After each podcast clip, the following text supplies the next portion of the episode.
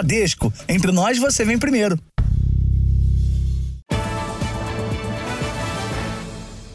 Boa noite. Boa noite. Subiu para 14 o número de mortos na operação realizada pela Polícia Militar de São Paulo, no litoral do estado. Hoje, dois policiais foram baleados por criminosos na cidade de Santos. Uma PM foi atingida por disparos de fuzil. Pouco antes das 6 horas da manhã, um carro para perto da esquina. Três criminosos descem com armas longas e atiram. Eles fogem em seguida. O alvo eram dois policiais militares que patrulhavam um bairro de Santos. Uma PM foi ferida nas costas e está internada, mas fora de perigo. O parceiro dela percebeu que eles poderiam estar voltando pelo barulho é, do veículo, se afastou, colocou-se numa posição estratégica coberto, né, num, num, num eventual disparo, e surpreendeu esses criminosos que voltaram para tentar tirar a vida dos policiais. Logo após o ataque, a polícia iniciou uma ação para tentar prender os atiradores. Houve tiroteio e pânico entre a população. Essa imagem mostra pessoas acuadas no meio do confronto. Segundo a polícia, um suspeito foi baleado e morreu. Outro foi preso com drogas e um terceiro foi detido em um hospital com ferimentos de tiro. Ele teria sido identificado como um dos responsáveis por participar do ataque à equipe da polícia. Durante os confrontos com criminosos, um segundo PM foi ferido sem gravidade. A operação policial na Baixada Santista teve início na sexta-feira passada, horas depois de um policial da rota ter sido assassinado em Guarujá. Patrick Bastos Reis tinha 30 anos. O suspeito de atirar no PM, Erickson David da Silva, de 28 anos, foi preso em São Paulo e negou o crime. O irmão dele também é procurado. Desde que o policial da rota foi assassinado, pelo menos 14 suspeitos morreram em confrontos com a polícia. A Secretaria da Segurança Pública não descarta que os ataques contra os PMs em Guarujá e em Santos estejam relacionados. Os policiais estão orientados a manter aí a total atenção durante o serviço, não só os policiais de serviço, mas como os policiais do período de folga, policiais veteranos. O Ministério Público de São Paulo designou três promotores da Baixada Santista para analisar as ações da Polícia Militar. Hoje, o governador de São Paulo disse que as câmeras corporais dos agentes estão à disposição dos investigadores e da Justiça. Se houver acesso, nós vamos investigar. Porque tudo está sendo investigado né, pela pela, pelo DEIC, pela própria Polícia Militar. As imagens, né, as câmeras corporais estarão anexadas nos inquéritos, né, para que, se houver algum excesso, a gente, porventura, puna 22 pessoas foram presas numa operação contra desmanches ilegais e receptação de veículos em São Paulo. Foram apreendidos carros, drogas e armas. A polícia ainda encontrou locais usados como possíveis cativeiros. A operação reuniu 200 policiais civis e militares com o apoio de helicópteros. A justiça expediu 61 mandados de busca e apreensão, dois deles em lojas de peças na zona leste de São Paulo e ainda no endereço em Feira de Santana, na Bahia. A organização criminosa era monitorada desde janeiro e, segundo a polícia, atuava em roubos, furtos, receptação e desmanche de veículos. Durante as investigações, os policiais conseguiram chegar a Miguel Paulo dos Santos Lomanto, conhecido como Guel, considerado o maior receptador de carros roubados e furtados de São Paulo. Guel foi preso no dia 28 de julho, mas a prisão dele foi mantida em sigilo para não alertar os outros integrantes da quadrilha sobre a operação de hoje. Os policiais descobriram quartos que podem ter sido usados como cativeiros de motoristas que tiveram carros roubados e foram mantidos reféns. Enquanto isso, os veículos eram desmontados, muitas vezes a céu aberto. Criminosos ligados à quadrilha de desmanche foram presos por receptação, tráfico de drogas e crimes contra a relação de consumo, como fraudes nos preços de produtos. Uma adolescente foi apreendida. Na operação, os agentes também encontraram drogas, armas, peças e equipamentos usados para adulterar a identificação dos veículos. Veja agora outros destaques do dia. Supremo derruba tese de legítima defesa da honra em casos de feminicídio. Facebook é condenado a pagar 20 milhões de reais por vazamento de dados no Brasil. Ex-presidente Donald Trump vira réu pela invasão ao Capitólio. Ex-diretor da ABIN diz que Gabinete de Segurança Institucional foi avisado sobre risco de ataque às sedes dos três poderes. Ministro da Casa Civil é convocado para depor na CPI do MST. Presidente Lula declara que não vai indicar amigo para a Procuradoria-Geral da República. São Paulo apresenta colombiano Rames Rodrigues. E na série especial, o difícil acesso a aldeias indígenas no coração da Amazônia.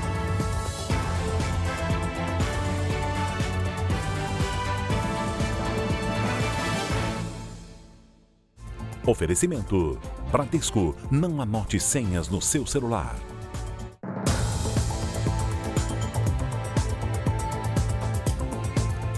A Polícia Civil do Rio de Janeiro realizou uma operação para recuperar celulares roubados. Dados oficiais revelam que a cada 35 minutos um aparelho é levado por criminosos no estado. Os criminosos atacam de surpresa, mas a vítima reage e entra em luta corporal. O homem resiste a entregar o celular. O motociclista, que dá cobertura, chega a avançar sobre o jovem. A ação dura menos de um minuto e a dupla consegue fugir com o aparelho. Corri para a porta de casa, achando que o segurança estaria na porta de casa, mas não estava, então o porteiro não abriu a porta. Fui jogar o meu telefone para dentro do condomínio. Aí nessa, quando eu fui jogar, um deles bateram na minha mão e o telefone foi saiu foi para o meio da rua. Apesar de reagir ao assalto, contrariando as orientações dos policiais, o jovem teve ferimentos leves. O crime é mais um a ser investigado pela Polícia Civil, que nesta terça-feira realizou uma operação para recuperar aparelhos roubados no Rio. 16 celulares foram encontrados, todos de alto valor comercial. Entre eles, o da vítima, que aparece no início da reportagem. A polícia identificou que os celulares eram usados em diversas cidades do Rio, algumas a mais de 170 quilômetros da capital. Os investigadores descobriram também que muitos aparelhos foram levados para fora do estado, sendo comprados por receptadores em São Paulo, no Paraná e no Nordeste do país. A gente pretende, através da identificação desses receptadores, primeiro, indiciá-los por esse crime, por estarem comprando produto de crime, e também possibilitar a identificação dos roubadores. Dados do Instituto de Segurança Pública do Rio mostram que a cada 35 minutos um aparelho celular é roubado no estado. Até junho deste ano, 7.300 vítimas procuraram a polícia. Todo mundo acha que não vai achar o telefone, mas graças a Deus achou o meu e até apoio todo mundo fazer essa ocorrência policial, porque com certeza vai achar o telefone. O Papa Francisco desembarca nesta quarta-feira em Portugal, em meio a uma onda de protestos contra o uso de dinheiro público em um evento religioso. O palco principal que vai receber o Papa Francisco em Lisboa voltou a ser alvo de polêmica. É uma das obras milionárias do evento católico que não passaram por licitação pública. Dos 194 contratos ligados à chamada Jornada Mundial da Juventude, cerca de 76% não foram submetidos à concorrência para tomada de preços. O governo não economizou nos valores dos contratos ligados à Jornada Mundial da Juventude. Os gastos milionários, que chegam ao equivalente a 200 milhões de reais, vão além das estruturas mexeram também com a população. No último mês, as autoridades de Lisboa fizeram a remoção das pessoas em situação de rua na capital. O Papa Francisco chega nesta quarta-feira ao país e tem compromissos em vários endereços de Lisboa e cidades próximas. O que será visível é a insatisfação de diferentes setores da sociedade. Os sindicatos dos trabalhadores das escolas entregaram um aviso de greve para as atividades relacionadas ao evento católico. Como as instituições de ensino servem de alojamento para os jovens, muitos funcionários foram convocados. Com a paralisação, os profissionais podem, de forma legal, se negar a trabalhar no evento. Já os médicos do Serviço Nacional de Saúde começaram hoje uma paralisação de dois dias Apenas as emergências serão atendidas. Esse é um protesto que acontece essa semana em Lisboa, mas existem outros marcados aqui para a capital. Aqui os manifestantes são médicos que questionam os gastos milionários com o evento católico, enquanto pedem melhores condições de trabalho e aumento de salário. Se é uma coisa da igreja, pois é a igreja que paga.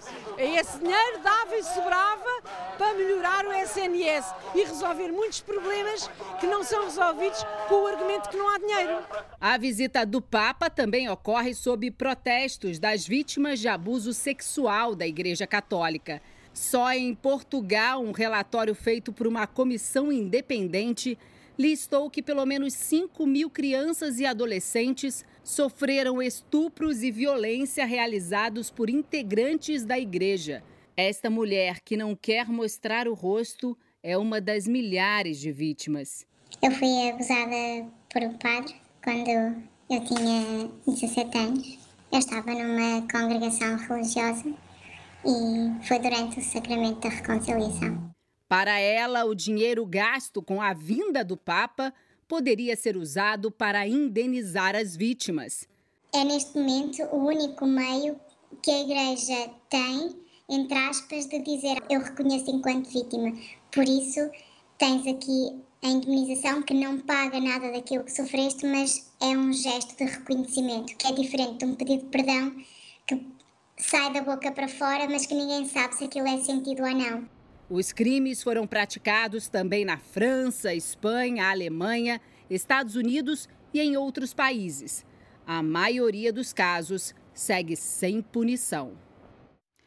Enquanto as mudanças nos ministérios não são definidas, o Congresso deve deixar de fora dos debates os temas que o governo quer aprovar no Legislativo. Assunto para Luiz Fara Monteiro, em Brasília. Boa noite, Fara. Oi, Celso. Boa noite para você, para a Cris e para todos que acompanham o JR. Hoje, o presidente Lula disse que vai indicar para a Procuradoria-Geral da República não um amigo, mas alguém que não faça denúncia falsa. O presidente Lula começou o dia com a live que faz toda terça-feira. Ele precisa indicar um novo procurador-geral da República até o final de setembro, quando acaba o mandato de Augusto Aras.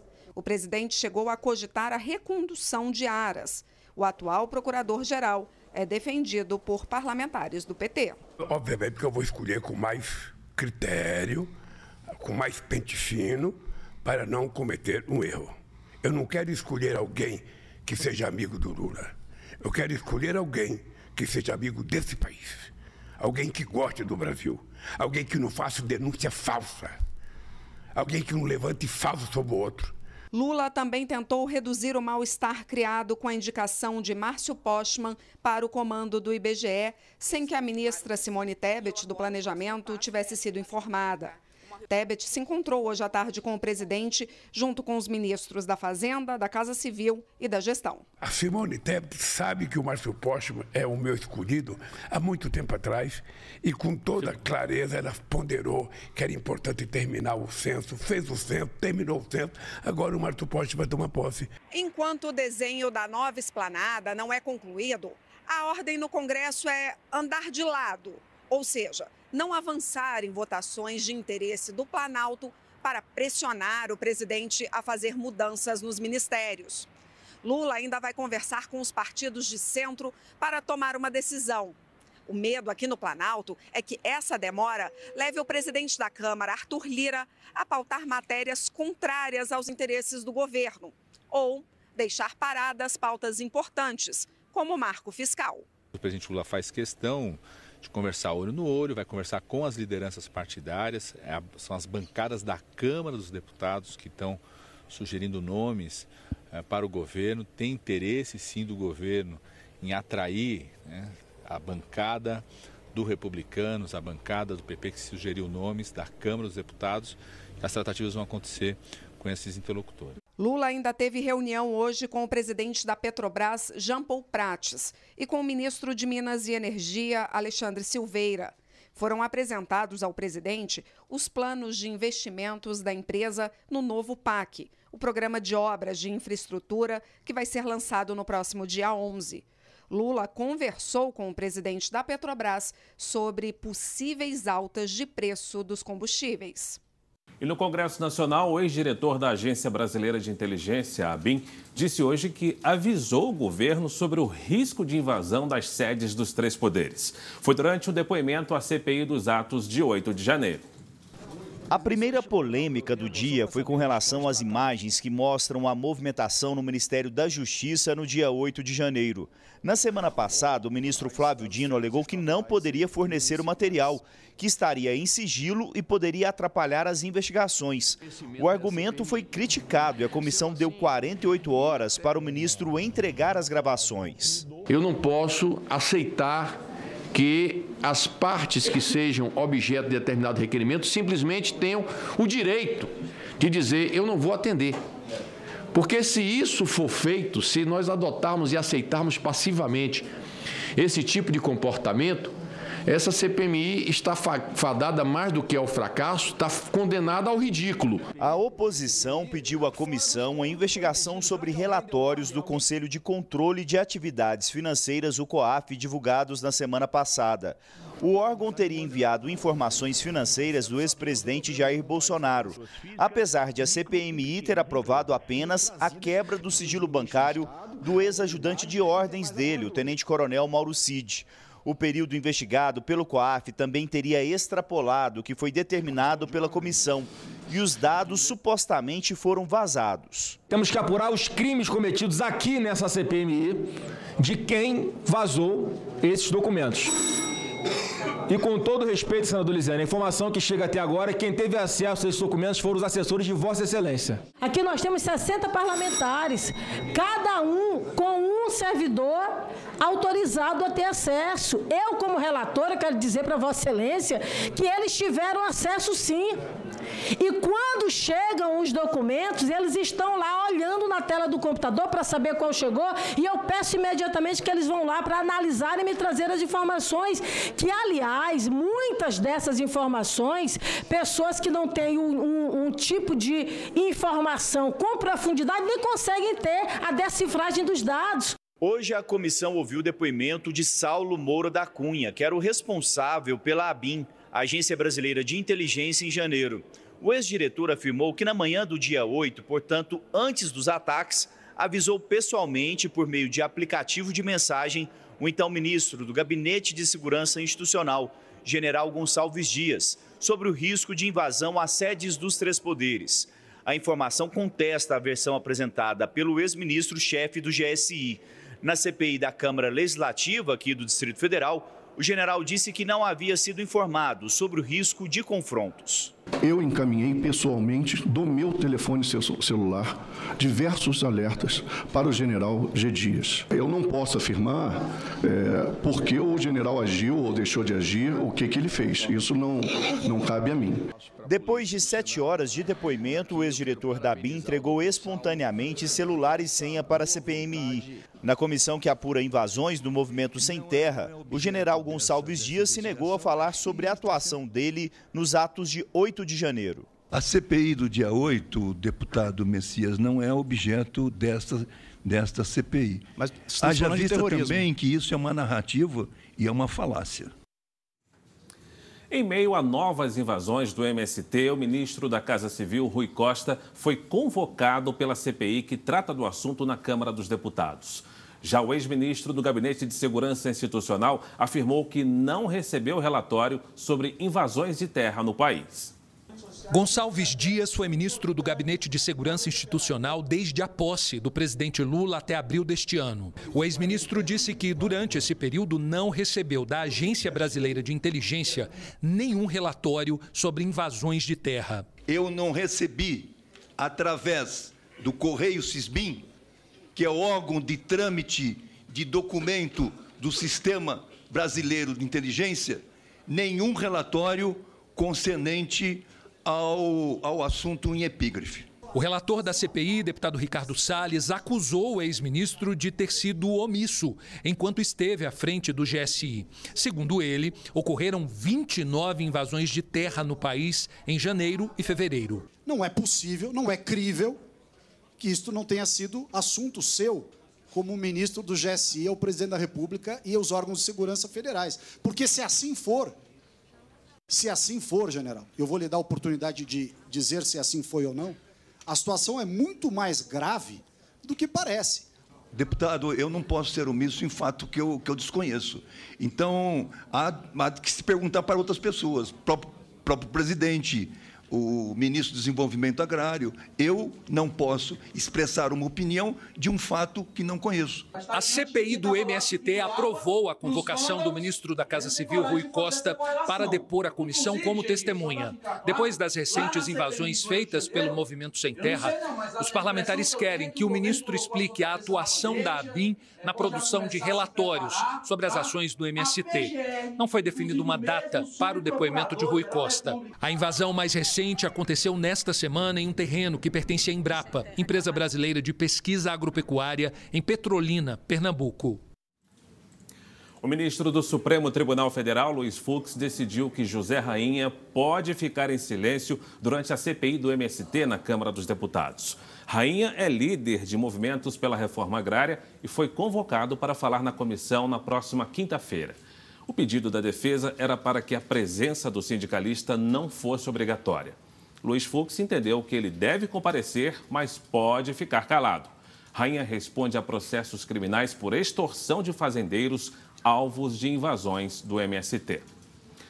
O Supremo Tribunal Federal retomou os trabalhos hoje e invalidou o uso do argumento de legítima defesa da honra em casos de feminicídio. Todos os ministros do Supremo concordaram que o termo legítima defesa da honra não poderá mais ser usado na defesa de um homem que tenha praticado feminicídio. A regra valerá na fase de investigação e também na análise do processo, já no tribunal do júri. A defesa não poderá ainda usar o argumento e depois pedir a anulação do júri popular. Foi o primeiro julgamento concluído na reabertura dos trabalhos da corte. Antes de discutir o caso, a presidente do tribunal, Rosa Weber, fez um discurso em defesa da democracia. As instituições sobrepairam aos indivíduos que as compõem. Elas é que importam. E as instituições democráticas brasileiras saíram fortalecidas do dia 8 de janeiro. A presidente da Suprema Corte também apresentou um balanço da gestão e falou em tom de despedida que vai encerrar 47 anos de magistratura ao se aposentar no fim de setembro, perto de completar 75 anos, idade limite para ficar no tribunal. Quem também falou em tom de despedida foi o Procurador-Geral da República, Augusto Aras. O mandato dele termina no mês que vem. Sem citar o ministro Alexandre de Moraes, hostilizado no aeroporto de Roma em julho, Aras disse que providências foram adotadas. Prestamos antes e agora ratificamos a nossa solidariedade a todos os membros desta corte que foram vítimas de ataques, de agressões, seja em território nacional, seja alhures. E por isso adotamos as providências, estamos continuamente adotando providências para apurar responsabilidades, registrando que essa fala talvez seja aquela que posso fazê-lo antes da minha despedida em 26 de setembro vindouro. Você acompanhou as principais notícias do dia direto da redação do JR aqui em Brasília. Celso e Cris. Obrigado, Fará. Até novembro, milhares de baleias jubarte devem passar pela costa brasileira em busca de águas quentes. Mas nem sempre tudo termina bem para os animais, que muitas vezes encalham nas praias pelo caminho. Hoje, um filhote de jubarte foi resgatado em Salvador. O filhote de baleia jubarte, de quase uma tonelada, foi encontrado por pescadores às 5 horas da manhã na praia de Itapuã, ponto turístico de Salvador. Veterinários e banhistas se uniram para tentar ajudar o animal. Durante a manhã, a maré baixa dificultou a saída da baleia. Mas depois de seis horas de tentativas e trabalho intenso, a jubarte finalmente conseguiu sair do local de onde encalhou. É um animal que depende totalmente da mãe. Esses filhotes, eles aprendem a nadar com as mães, as mães ainda estão ensinando ele a se, a se virar no meio aquático, um ambiente totalmente novo para eles, eles estavam dentro da barriga da mãe, e se alimentam totalmente de leite. Então, se esse filhote não encontrar a mãe, fatalmente ele vai voltar a bater na praia e morrer. No sul da Bahia, outra jubarte, essa já adulta, encalhou em um banco de areia. Depois de mais de cinco horas, O animal não resistiu. Entre os meses de julho e novembro, mais de 30 mil baleias costumam passar pelo litoral aqui do Brasil para se reproduzir nas águas quentes da nossa costa. Até agora, 31 jubartes já encalharam, oito delas aqui na Bahia. O fato da gente ter a população de baleias aumentando né, significa que pode acontecer mais encalhes. O que a gente faz é dar esse apoio, é, sensibilizar a população né, quanto a isso, mas não existe um trabalho, é muito complexo esse trabalho de prevenção de encalhes. Nós já sabemos que o mês de agosto será quente.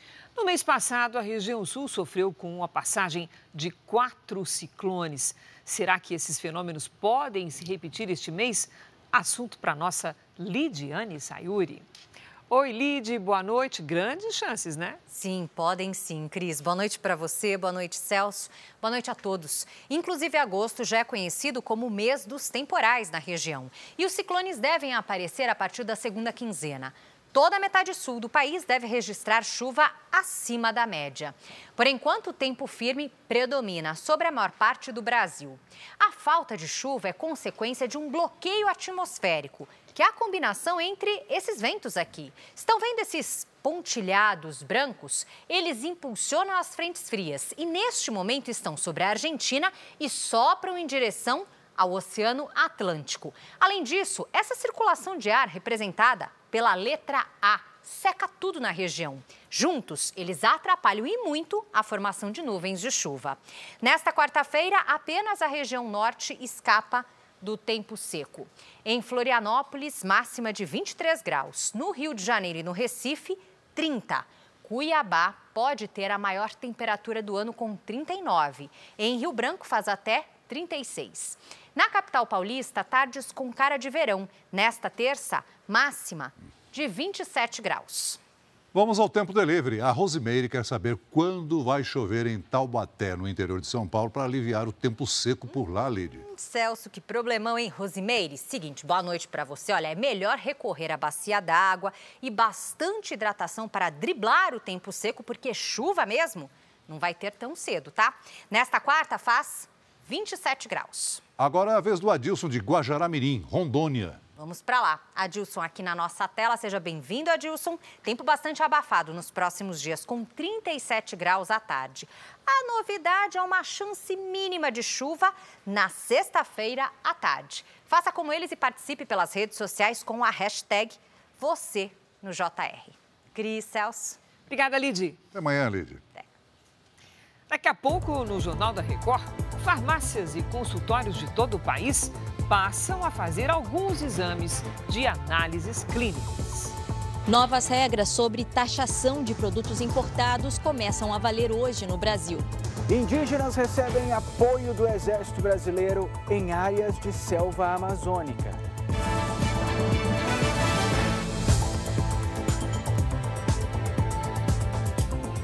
No estado de São Paulo é registrado um furto de fio de cobre a cada 17 minutos. Um problema que se repete em todo o país. Os criminosos agem durante o dia e à noite para levar os cabos, que têm alto valor de mercado. Esse é um flagrante cada vez mais comum. O criminoso escala o portão de uma casa na zona sul de São Paulo para furtar cabos de energia. Em outra ação, um homem que chega em uma bicicleta também leva os fios. Em uma terceira situação, uma pessoa é flagrada cometendo o mesmo crime no mesmo endereço. Os ladrões agem durante o dia e à noite. Para esses cabos e fios constituem objeto de certo valor mais fácil de ser obtido pelos ladrões. E os cabos e fios estão em todas as ruas, todas as esquinas. E você tem um comércio paralelo para comercializar esses produtos aí. Um dos principais cartões postais da capital paulista, a Ponte Estaiada, está às escuras há seis dias depois do furto de luminárias e de 120 metros de cabos de cobre. Só em 2022 foram mais de 4 milhões e 700 mil metros de fios roubados ou furtados no país, um aumento de 14% em relação ao ano anterior. A estimativa é que 7 milhões de pessoas tenham sido afetadas segundo a Federação Nacional de Infraestrutura de Redes de Telecomunicações e de Informática. Cabos cortados e soltos aqui no centro de São Paulo. Esse é mais um rastro deixado por criminosos especializados em roubos e furtos de fios E esse tipo de ação provoca um impacto direto na rotina de moradores e comerciantes que constantemente sofrem com a queda de energia elétrica e a falta de sinal de internet. Cortam, puxam, quebram. Infelizmente aqui está difícil. Já fiquei vários, vários dias sem energia, sem, sem internet. É o que mais acontece. Uma moradora registrou o estrago que os ladrões fizeram ao furtar bombas de água de várias lajes para conseguir cobre durante a madrugada. Deixaram a noite toda a água aqui derramando, além das ruas, agora começaram a roubar os tetos. Na casa da Ângela, os apagões provocaram prejuízos para a família. É muito ruim, né? Os filhos que trabalham de home office, eles têm que ir para casa de colegas, de outras pessoas desconhecidas, pedir favor o especialista em segurança defende uma ação de inteligência para identificar os receptadores dos fios roubados. O cobre é muito valioso, que é um produto importado, de maneira geral, e ele tem um peso bastante valioso para a receptação. Uma das formas de coibir, de certa forma, esse tipo de crime é justamente ir nas fontes de venda desse produto. Sobre a ponte estaiada, em nota, a Prefeitura de São Paulo diz que acionou equipes técnicas para relacionar os equipamentos furtados, mas não deu prazo para a reposição da iluminação especial. A Justiça de Minas Gerais condenou o Facebook a pagar 20 milhões de reais por danos morais coletivos após dois vazamentos de dados em 2018 e 2019.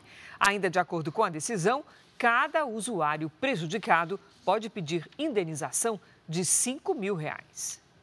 Lucimar tem conta no Facebook há mais de 10 anos e desconfiou que dados pessoais cadastrados na rede social e no WhatsApp teriam ido parar nas mãos de pessoas desconhecidas. Eu tenho percebido que algumas empresas têm captado os meus dados. São empresas que eu não tenho vínculo nenhum, né?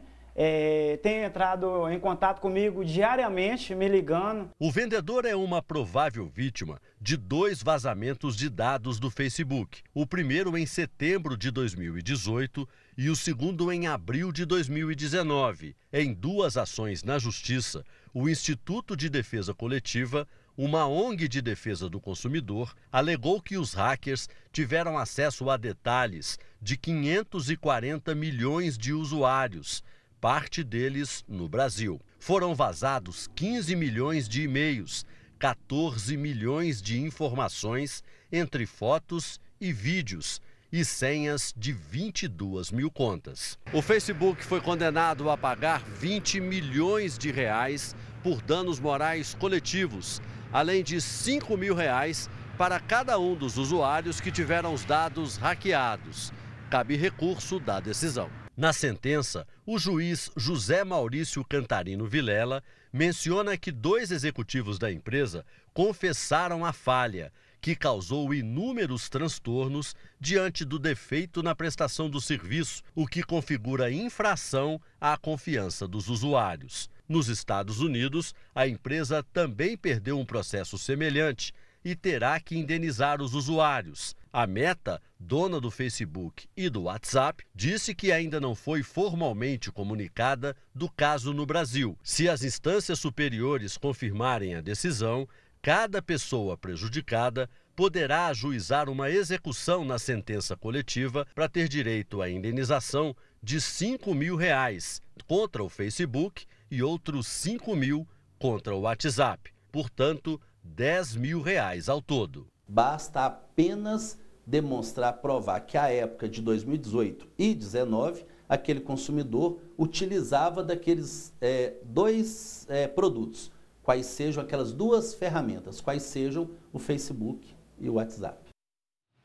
As novas regras para compras internacionais feitas pela internet já estão valendo. A partir de agora, vendas de até 50 dólares para pessoas físicas estarão isentas de impostos federais.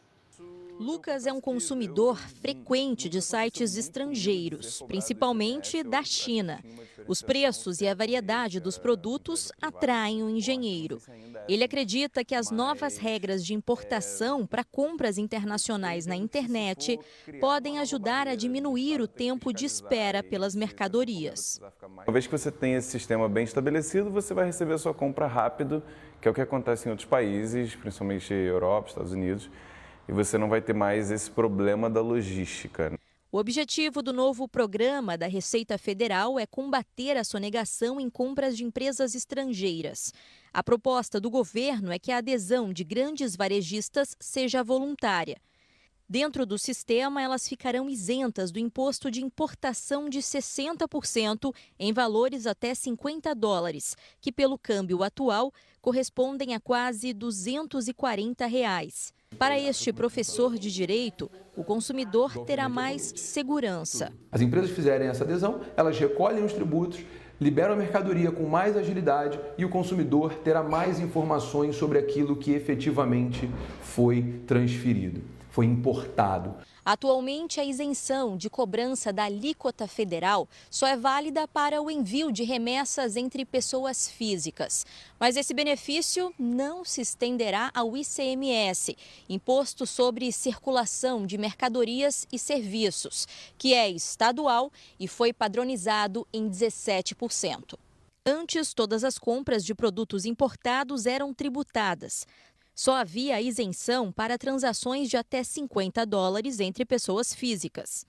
Agora, com as empresas que aderirem ao programa, o consumidor não vai mais precisar pagar pelo imposto de importação. Já as empresas que não optarem pelo sistema terão todas as vendas tributadas e as compras acima de 50 dólares continuarão sendo taxadas. Com esse novo sistema, a fiscalização ela passa a ser mais eficiente, porque a Receita passa a ter controle da origem das mercadorias e dos valores efetivamente pagos por essas mercadorias. A taxa de juros do chamado rotativo do cartão de crédito caiu. Já está conosco a Patrícia Lages para explicar direitinho esse negócio. Oi, Pati, essa é aquela notícia boa, só que não. Exatamente, Cris. Boa noite, noite. para você, Celso. Boa noite para você de casa. Apesar da queda, é preciso fugir dessa modalidade e nós vamos entender o porquê. O crédito rotativo é um recurso que as operadoras de cartões utilizam quando o total da fatura não é quitado, ou seja, quando é pago um valor entre o mínimo e o total o que fica em aberto entra automaticamente no rotativo e aí começa a gerar a cobrança de juros. A taxa praticada em maio foi de 453% ao ano e em junho ela baixou, mas foi para 437%, o que ainda é incrivelmente alto. O rotativo é o maior vilão da inadimplência no Brasil, porque muitas pessoas recorrem ao cartão quando não tem dinheiro para cobrir as despesas. E depois rolam a dívida, daí vem o nome rotativo. Mas o que muita gente não sabe é que essa modalidade está entre as taxas de juros mais altas do mundo. Considerando essa nova taxa, uma dívida de mil reais no rotativo pelo período de 12 meses aumentaria o valor em cinco vezes. Só de juros seriam mais de R$ 4.300. E é assim que se forma a famosa bola de neve das dívidas. O Paty, qual a sua dica para quem não quer cair no rotativo ou para aquele que já caiu e precisa sair? Pois é, Cris, quem caiu precisa correr, né? E uma forma de diminuir os juros é optar pelo parcelamento. Na própria fatura do cartão, há opções com parcelas fixas e taxas de juros menores, ou seja, haverá sim a cobrança de juros. Mas além de a dívida parar de subir, fica mais fácil para reorganizar o orçamento. Esse recurso do parcelamento serve tanto para quem não quer cair no rotativo, quanto para quem já caiu e precisa sair dele. Cris, Celso. Valeu, Pati. Veja a seguir: ex-presidente Donald Trump é acusado criminalmente por tentativa de anular a eleição americana de 2020. Na série especial, conheça o trabalho desenvolvido pelo Exército Brasileiro com indígenas da Amazônia, na fronteira com o Suriname.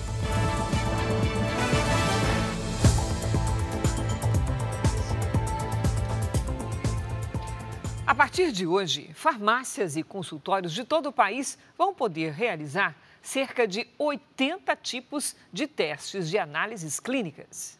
Muita gente não sabia da novidade. A possibilidade de fazer exames de análises clínicas em farmácias e consultórios é sinônimo de facilidade. É uma boa oportunidade para o público porque o deslocamento realmente para os postos de saúde fica um pouco complicado. Vai ser bem melhor, né? Porque eu já venho aqui para comprar o remédio e já faço o exame, né? As farmácias e clínicas que já se adequaram à resolução da Agência Nacional de Vigilância Sanitária, Anvisa, já podem realizar cerca de 80 tipos de exames clínicos. Entre eles, testes de dengue, de colesterol e de tipo sanguíneo. Não podem ser utilizadas amostras obtidas por punção venosa, nem amostra de urina, nem fezes, e todas as etapas devem ser realizadas no próprio local. Antes só eram autorizados os testes de Covid-19 e glicemia. Esses exames não, são, não poderão ser usados como diagnósticos, e sim como uma triagem, né? que será levado ao médico, ao profissional médico, e ele poderá ou não pedir a confirmação através do laboratório clínico. Mesmo com a nova resolução, para que os estabelecimentos possam realizar os exames, é preciso pedir uma autorização ao órgão local vinculado à Anvisa. Na maioria dos casos, é a Vigilância Sanitária Municipal quem atesta que a clínica, que a farmácia tem condições de fornecer o serviço. A Anvisa estabeleceu um prazo de 120 dias para que clínicas e farmácias se adequem à resolução. Para o Conselho Regional de Farmacêuticos de Sergipe, a medida vem para melhorar o acesso à saúde. Os estudos mostram que a pessoa procura oito vezes mais a farmácia do que o atendimento médico. Então, o que, que a gente está propondo? Que com essa procura na farmácia para resolver problemas simples de saúde, que ela encontre também o exame, o teste rápido. A Polícia Federal cumpriu 10 mandados de busca e apreensão em Boa Vista numa operação que apura fraudes em licitações na área da saúde de Roraima. 9 milhões e meio de reais foram bloqueados nas contas de empresários e dentistas. A Receita Federal apreendeu kits de conversão de pistolas em fuzis numa central de distribuição dos Correios no Rio de Janeiro. Os itens foram importados irregularmente. O responsável vai responder por tráfico internacional de arma de fogo. Tiroteios em Salvador deixaram cerca de mil estudantes sem aula hoje. Em quatro dias, 20 suspeitos foram mortos em diferentes ações policiais na Bahia. O atacante Pedro do Flamengo voltou a treinar hoje no Ninho do Urubu, três dias depois de ter sido agredido pelo preparador físico Pablo Fernandes, após a partida do Brasileirão contra o Atlético Mineiro em Belo Horizonte. A polícia concluiu que o caso se tratou de uma lesão corporal leve. A Rússia acusa a Ucrânia de tentar atacar dois navios que transportavam civis pelo Mar Negro. De acordo com o exército russo, Kiev teria usado três semi-submersíveis não tripulados que foram interceptados. A Ucrânia nega o suposto ataque. No sul do país, um bombardeio russo atingiu um hospital. Um médico morreu e uma enfermeira ficou ferida. Na madrugada, ataques com drones atingiram dormitórios universitários no leste ucraniano. Uma pessoa ficou ferida. Também hoje, a Ucrânia começou a retirar um símbolo da era soviética do monumento Pátria Mãe. A foice e o martelo vão ser substituídos por um tridente ucraniano. O trabalho deve ser concluído ainda neste mês. O ex-presidente Donald Trump foi acusado criminalmente e virou réu por supostos crimes relacionados à invasão do Congresso americano em janeiro de 2021. O promotor federal Jack Smith acusa o republicano de conspirar contra os Estados Unidos, obstruir o processo eleitoral, dificultar a transferência de poder e privar eleitores de exercerem o direito de voto. O ex-presidente disse mais cedo que sabia da iminência das denúncias do promotor. Trump vai comparecer ao tribunal na quinta-feira. Ele é réu em outros dois processos. Terça-feira de festa para a torcida do São Paulo. O clube confirmou o retorno de um ídolo. O meia atacante Lucas Moura está de volta após 11 anos. E também hoje o craque Rames Rodrigues foi apresentado. O colombiano assinou o contrato de dois anos. Os torcedores chegaram cedo na esperança de um autógrafo ou uma foto. Expectativa é enorme, hein, pelo nome que ele tem e tem tudo para dar certo com a camisa do São Paulo, hein? Eu tô na expectativa, ele tá lá dentro. Pelo amor de Deus, fala que tá, que nós tá aqui louco querendo olhar ele. Rames Rodrigues chegou acompanhado do presidente do time, Júlio Casares. A apresentação é resultado de 50 dias de negociação. O colombiano vai usar a camisa 19. Na entrevista coletiva, fez questão de agradecer a recepção da torcida no aeroporto. Fiquei assustado um pouco. É, todo mundo foi para cima de mim. Mas foi bom, foi bom. Gostei muito. Rames é conhecido pelo talento, pela visão de jogo e pelos belos gols. Mas desde 2020 atuou em menos da metade das partidas por causa das lesões.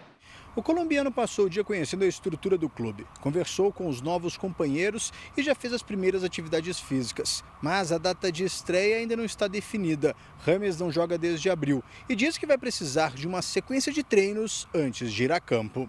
Estou bem fisicamente, estou muito bem, mas é, ver, é verdade que preciso treinar, né? Rames Rodrigues tem 32 anos. Saiu da Colômbia cedo e se destacou pelo Benfield da Argentina antes de ir para a Europa. A grande competição foi a Copa do Mundo de 2014 no Brasil, que fez o Real Madrid desembolsar o equivalente a 245 milhões de reais na época para contar com o futebol dele.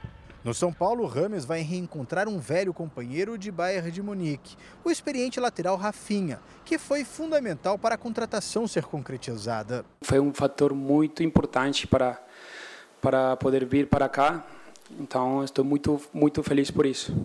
Se não bastasse contratar um craque internacional como Rames, o São Paulo ainda repatriou o ídolo Lucas Moura, grande nome do clube na conquista da Copa Sul-Americana de 2012. O meia atacante estava sem clube desde que deixou o Tottenham em abril. O contrato deve ser válido até dezembro. Um lugar isolado por florestas e rios. Esse é o cenário da fronteira do Brasil com o Suriname nos estados do Amapá e Pará. Em muitas regiões, o acesso só é possível por avião, como nas aldeias indígenas do coração da Amazônia, onde a ajuda humanitária do Exército é fundamental.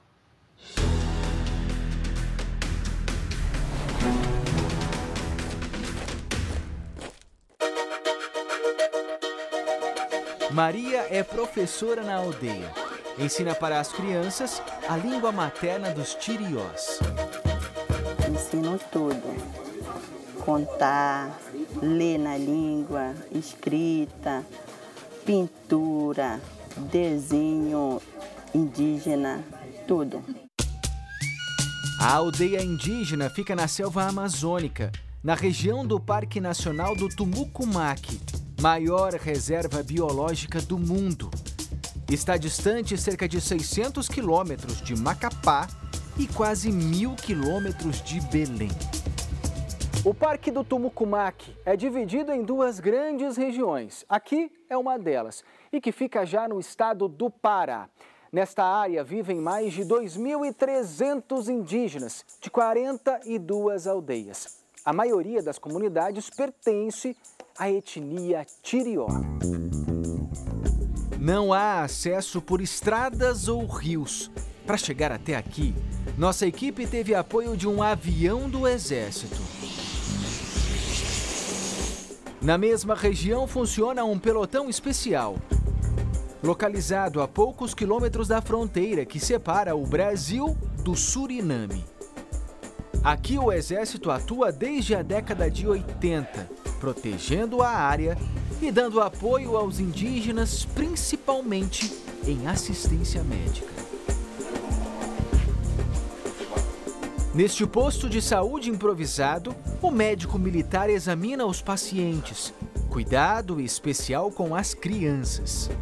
Existem situações né, de desnutrição proteica pela situação pela particularidade da região, pelo acesso difícil, mas isso está sendo combatido é, constantemente.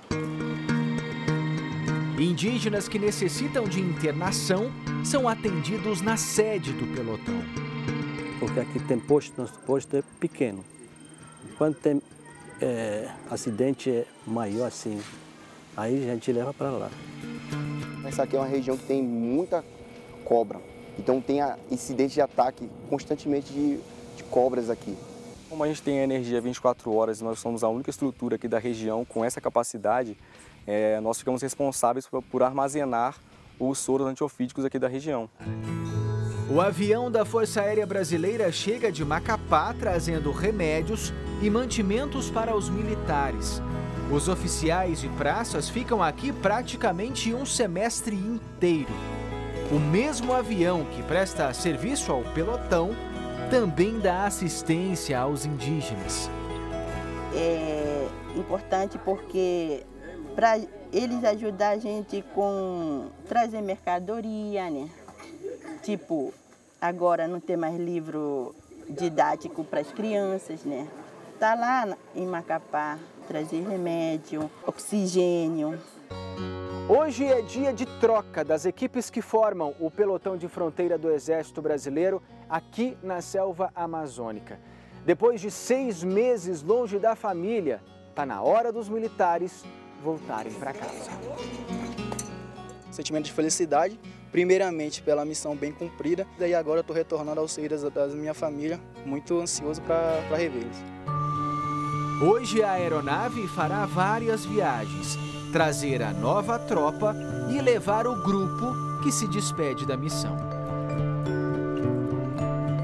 O trajeto de Macapá até aqui dura cerca de uma hora e meia. Na chegada, o comando do novo pelotão se apresenta aos líderes da aldeia Tirió.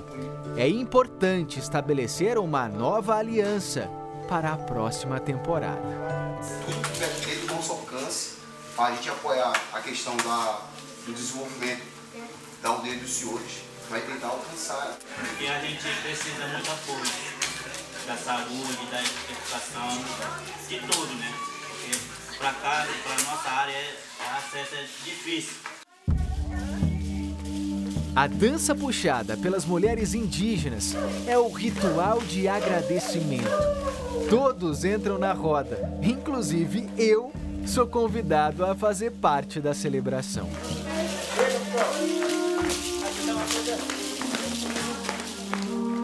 Ao final, os visitantes recebem um presente, uma flecha, confeccionada na aldeia. Quem sai tem um sentimento de missão cumprida. E quem chega tem a sensação de um grande desafio que vai ter que encarar pela frente. Essa edição termina aqui, à meia-noite e meia tem mais Jornal da Record. Fique agora com a série Reis. E logo depois de Jesus, tem o desfecho da história das famílias Nahim e Spani, no episódio inédito da nova temporada do reality Troca de Esposas. Ótima noite para você. Boa noite.